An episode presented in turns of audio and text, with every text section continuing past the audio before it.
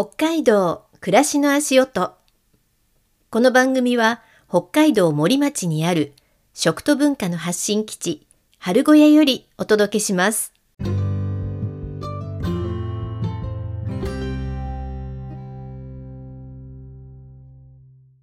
ミミです。月曜になりました。今週もよろしくお願いします。春休みも終わって入学式、それから始業式と日常が戻ってきましたね。お子さんがいらっしゃる方は、やっと始まってくれたとね、思う時期でもあったり、新しいクラスに馴染めてるかな、我が子は。今度の担任の先生どんな方かな、どんなクラスになりそうかなとかね。学校から帰ってきたお子さんから様子を聞いている時期じゃないかなと思います。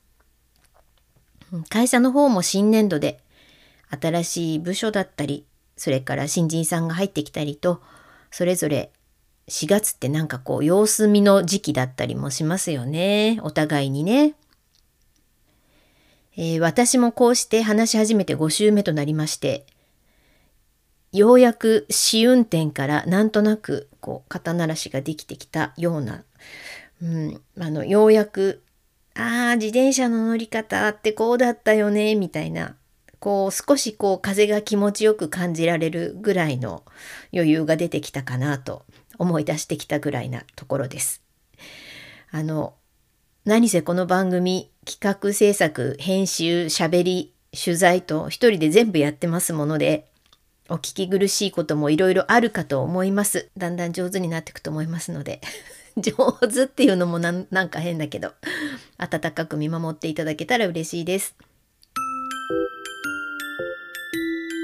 ポッドキャストの他にも今月私は司会のお仕事をさせていただく機会がありまして先日は道南で行われたとある大きなゴルフコンペの表彰式の司会を務めさせていただきました。このゴルフコンペに参加された皆さんがまたすごく素敵で面白い方々ばっかりでもう表彰式も爆笑に次ぐ爆笑という感じで。えー、なんかね久しぶりにテンションの上がる楽しいパーティーでした。またその表彰のね商品が海産物とかジンギスカンとかお寿司屋さんの券とか函館の温泉宿泊券とかもう北海道ならではのラインナップでこれ道外の人が見たらものすごく羨む商品ラインナップだよなぁと思って、えー、紹介をさせていただいておりました。私も薬徳で天然物のすっごい身の大きな焼きホタテをいただいたりあの生のカニをね炭火で炙って焼きガニをいただいたりと至福の時間を過ごさせていただきました。まあ美味しかった本当に。北海道に来てよかったとまた改めて思った瞬間でした。実は私は若い頃はゴルフ番組を担当させていただいたりそれからプロゴルフツアーが行われている会場で選手紹介のアナウンスとかあとプロアマパーティーの司会それからプロゴルファーの皆さんのトークショーなどねえー、ゴルフ関係の仕事はたくさんやらせていただきました。まあそんなわけでゴルフの思い出はたくさんあります。プロゴルフツアーに帯同させていただいてた時期は、ん、北は北海道から南は、えー、私は四国ぐらいまでですねトーナメント会場におりましたので、まあ、各地のゴルフ場のね様子をいろいろとウォッチする時間もあの仕事外の時にはあったんですけれども海道のゴルフ場ってねすごくいいんですよ。っていうのもこう今北海道はね雪が溶けてからゴルフ場をオープンしてますのでちょうどまあ4月ぐらいからゴルフ場始まってるわけなんですけれどもそして雪が降り出して12月ぐらいにはねクローズしますからねそういう意味では本州のゴルフ場は通年オープンしてますけれども北海道は結構長いことクローズしますのですごくコースのコンディションがいい。うん。いいんですよ。それからね、あの、夏の北海道は湿気が少ないですしもう空気がカラッとしてる中でプレーできますからまるで海外でプレーしてるような気持ちよさだったよなぁと思い出しておりましたゴルフのことを語っておりますけどプレイヤーとしては全然コースに出てないんです。もうかなり長いこと。やはり30代40代は子育てと仕事が忙しかったのですっかりもうゴルフから離れてしまって。だけども子育ても終わりましたし北海道におりますし去年はねやっとこさ練習場再デビューしたんですけれどもあのプレイして楽しそうにされてた参加者の皆さんの様子を拝見して今年こそはゴルフやるぞって思いましたまずは練習場からぼちぼちと再開しようと思います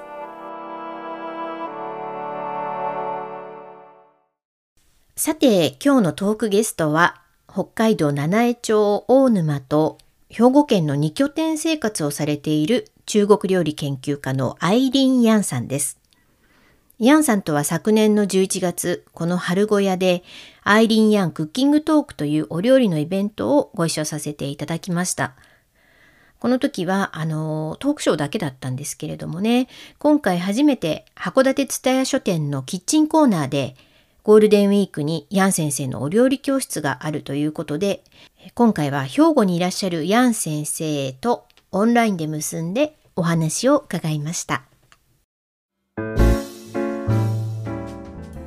えー、今日のゲストは大沼に2拠点生活を始められたアイリン・ヤン先生です。よろしくお願いします。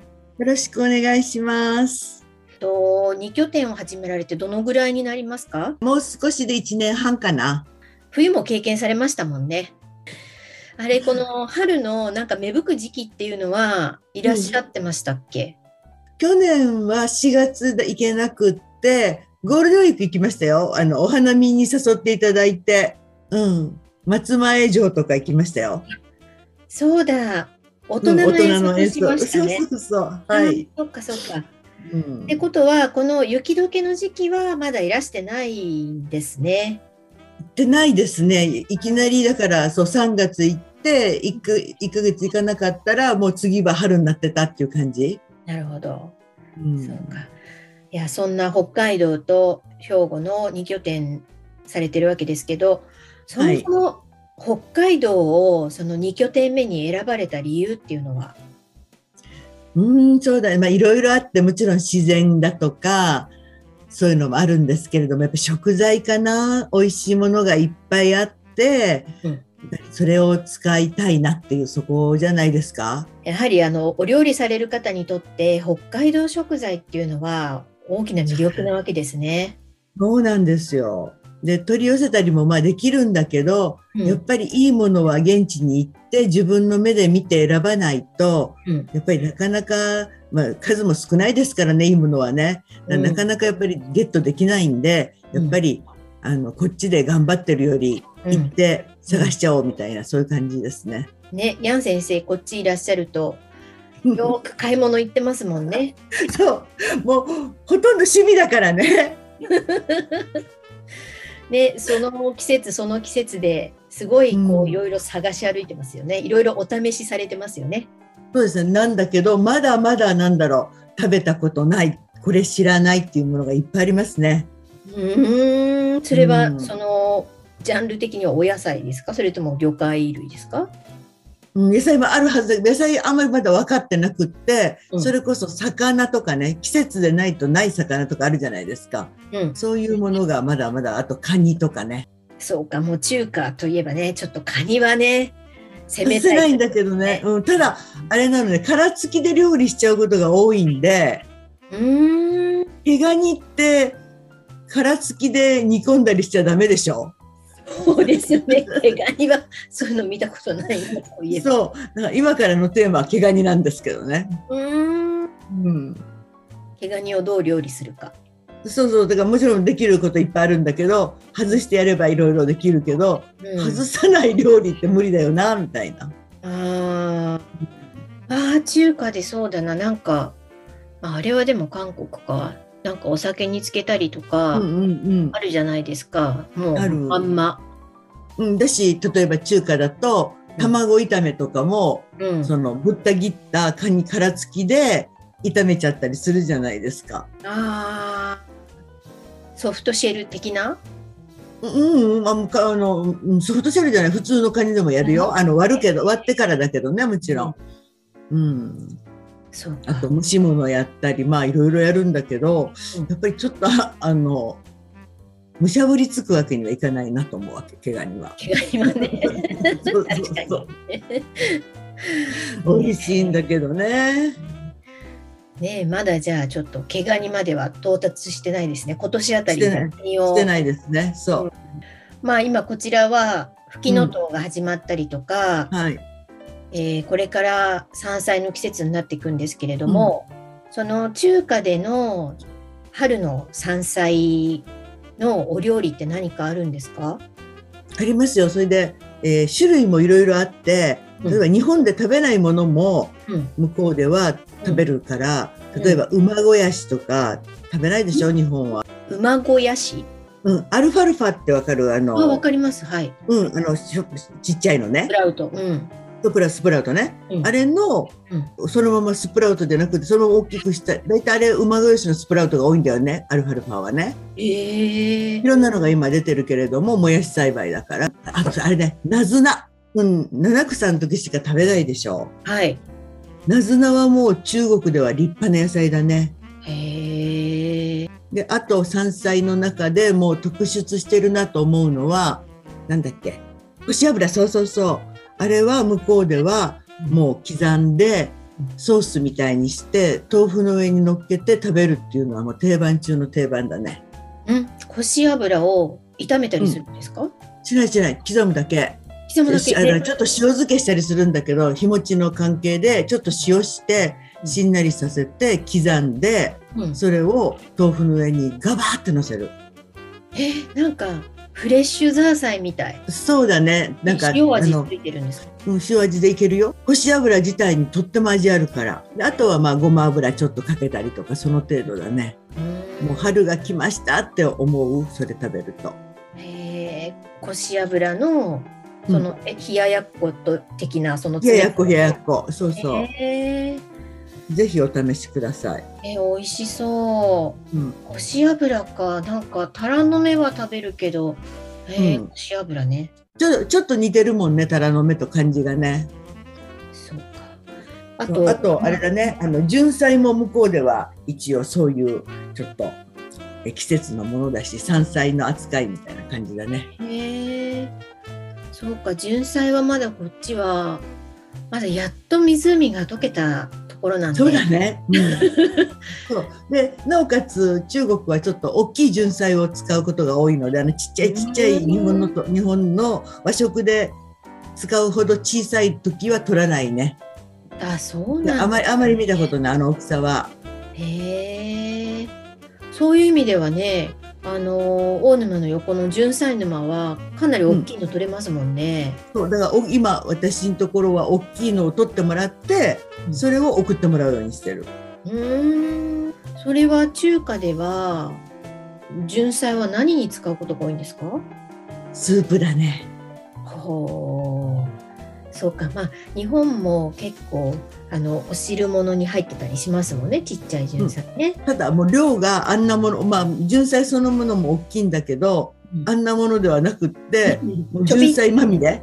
そうそう、ま、もう真緑で純菜でびっしりこう覆われてる感じだよ。あーすごい。もうほんとじゃあ純菜沼状態だ。そうそうそう純菜沼より多いかもしれない。へえでもほらあの純菜自体ってそんなにこう、うん、味があるものではないじゃないですか。うん、ないない。うん、ってことはなんかそこの食感だったりとかあのつるっと感のその、舌触りだったりとか、うん、そういうのが生きるスープの味っていうのはどういうものになってくるんですか？やっぱり上等のスープ取る。純菜自体も高いからね。安くはないんでやっぱり純菜のスープっていうのは非常に上等のスープになるんで、うん、その取るスープ自体もションタンって言って、うん、えー、ちょっと中華ハムが入るような上等のスープ取るね。で上に飾りでもちょっと中華ハムと鶏肉みたいなものを鶏もともと取る。でそれはスープ取ったもんではないんだけども別に作るんだけど細切りにしてその純菜の上に沈まないように細く切ってだから大きいと沈んじゃうんだよ。うん。えー、純菜沼に、うん、そのハムがふわっと浮いてる感じ。わあ美味しそうだなまた大きい純菜だと歯ごたえもしっかりしてるからいいですね。純菜ってちっちゃい時ってちょっと芯がコリってしてない、はい、あの、はい、枝みたいなところもついてるから、うんうん、あれがもう葉っぱだけになって大きくなるから、うん、意外とトゥルンとしてるけれども、歯ごたえはもうないんだよ。むしろ。柔らかいのか大きい方が。うん、柔らかいね。大きくなった、まあ、もっと大きくなればまた変わるんだろうけど、まだその巻いててえー、とろみがついてるドロッとしたのがついてる状態だと柔らかいうん。チュルチュルチュルみたいな感じだね。美味しそう。まあ純菜ねもうちょっとね待たないと、こっちは取れないからあれですけど、ね、今だと旬といえばホタテがね美味しくなってきてるわけですよ。美味しいよね。もう最高だよね、うん、噴火湾ね。あれそうフェイスブック見てておかしいな。ヤン先生こっち来てないのに ホタテ食べてるよと思って。そう。あれはいただいちゃった。そういうことですね。ギフトなんだもらっちゃった。なるほど。噴火湾さんのホタテをそうそうそうそう。てもらって、うん、あれは何して食べましたか？ホタテは。もうえっとね少しだけお刺身取ってあとはもう蒸したり、焼いたり、蒸すのが簡単だねこの辺はね。うちはもう蒸しすぐ出るから。今お料理教室ねなさってるじゃないですか、うんはい、その生徒さんたちのその北海道食材を取り寄せてお料理教室で使われてたりするけど、うん、どうですか？評判は。いやもうみんなだからあのもちろんそう美味しいなんだけれども、うん、自分たちも取り寄せてほしいとか、ねあとは行きたい。ヤン先生連れてって北海道にそうそうそうそう。うん。まだツアーも始まるよ。で夏に向けてね皆さんで生徒さんたちね、うん、行きたいってなってるでしょうからね。なってますね。そういう意味でこういい架け橋になってますね。その食材を通してヤン先生がうん、大沼に来たことでね、うん、ヤン先生せっかく毎月いらっしゃるし、うん、料理教室とかお料理トークしていただきたいなと思ってね去年あのご一緒させていただいたんですけれども、あのー、ちょうど秋だったのでりんごが取れてた頃だったから、り、うんごを使った中華の話みたいなのでみんな「おああそうやってりんごを器で使うんだ」みたいな、ね、驚きだったりとか「炒めるんだ」みたいな。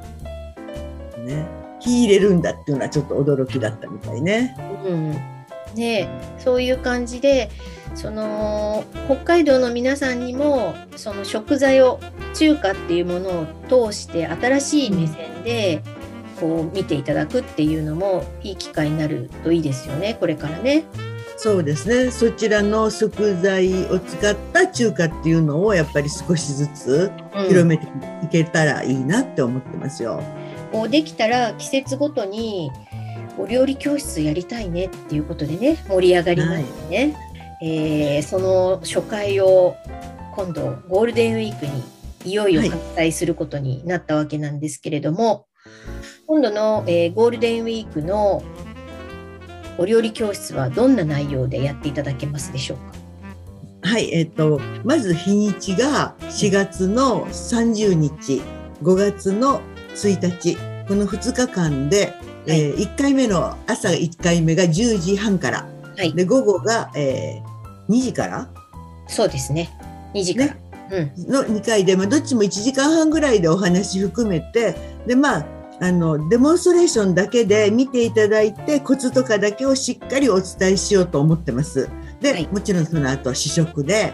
で今回のメニューはね、えー、チャーハンとこれはもう基本のチャーハンやりましょう。はい、それともう一個は麻婆豆腐をやろうと思ってます。うん、それで、えー、まあ、どっちもここを押さえておいてねっていうやっぱりもうチャーハン特にそうですよね。なんかべちゃべちゃになっちゃうとか、なんか怖くでなんかできないとかね、もう何も怖くなくなるようにチャーハンはコツをしっかりでで麻婆豆腐っていうのは、えー、調味料がうわーっていっぱいいるんでそこが多分ねとっても面倒くさいんですよ。はい。でだから、えー、麻婆豆腐の素というものを、はい、私の方でお作りして、はい、で今回特別にそれを皆さんにもプレゼントしようと思ってますのであ嬉しいお土産付き。そうお土産付き。みんな大好きでしょ、はい、そう。ででそれがあればもうお肉を炒めて豆腐と煮込むだけなんでもうあっという間にできちゃうんですよ。でその2つとあともう1個はそれこそ北海道の食材、まあ、行ってから考えますけれども何か素敵なものがあればあそれを使った一品。チャーハンと麻婆とあと副菜。がそうです。何か一つ。はい。それでおお土産で麻婆豆腐の素も。そうそう。つくんです。家で再現できるわけですね。そしたらね。そうですね。もうすぐ再現できますね、うん、まあ今回はその初回函館では初めてのお料理教室ということなので、基本的なね、ベーシックな家でできる本格中華っていうことで、チャーハンと麻婆を選んでいただいたんですけれども、夏以降はちょっとテイストを変えて、ちょっとおしゃれなこととか、あと天津とか皆さん嬉しいのかなと思って、えー、シューマイだとか、あとパオズ、それから春巻きそういうワンタンとかとっても簡単なの。うんそういうものも、えー、レパートリーに加えていただけたらいいかなと思ってます。いいですね。それを各季節の食材でね、いろいろ。そうですね。うん、うん、季節のものは必ず何か一つやっていきたいなと思ってる。はい。今日はありがとうございました。またいろいろお話聞かせてください。はい、楽しみにしてます。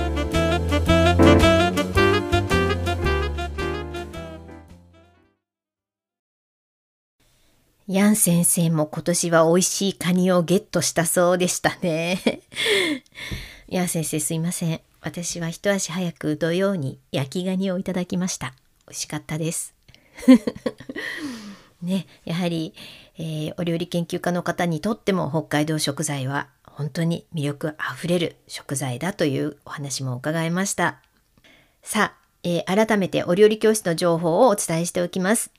アイリン・ヤンクッキングサロン中華料理の基礎を学ぼうは4月30日土曜、5月1日日曜の2日間、函館蔦屋書店のキッチンコーナーで行われます。1回目、午前の部が10時半から12時まで。2回目、午後の部が2時から3時半までです。持ち物はエプロンと筆記用具です。見て学ぶタイプのお料理サロンですので、実際受講される皆さんが調理することはありません。感染症対策を行っての料理教室です。受講料は4000円です。お土産になんとヤン先生特製の麻婆豆腐の素がついてきます。これで学んだことをぜひ実践してご家庭で美味しい麻婆を作ってみてください。このお申し込みは函館蔦屋書店のイベントページからもしくは、この暮らしの足音のインスタにも載せておきます。各回6名の定員ですので、どうぞ皆様お早めにお申し込みください。